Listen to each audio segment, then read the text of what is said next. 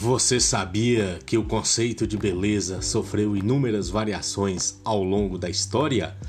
No século XIX, o padrão corporal feminino desejada era o de formas arredondadas e flácidas. A partir da década de 60 do século XX, foi instaurada a busca pela magreza, por um corpo sem muitas formas.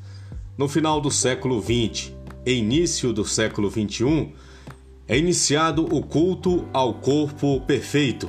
A magreza se liga à imagem de sucesso, competência, autocontrole e atratividade sexual. Assim, o ser humano é pressionado a concretizar no próprio corpo o ideal corporal da cultura. As pessoas são aprisionadas dentro de si. Em consequência disso, mais de 98% das mulheres não se veem bonitas, e este mandamento é repassado para outras mulheres, escravizando-as. Com isso, ocorrem práticas rígidas e inadequadas para controle de peso e a tendência de desenvolvimento de transtornos alimentares aumenta cada vez mais. Anorexia, bulimia, etc. A reeducação alimentar, aliada ao autoconhecimento, é a melhor opção.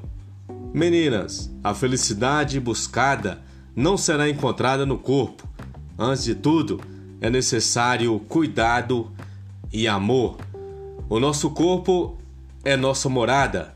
Precisamos de saúde e não de ditaduras de beleza. Você não é o que disseram ou fizeram com ou de você. Saúde, educação alimentar.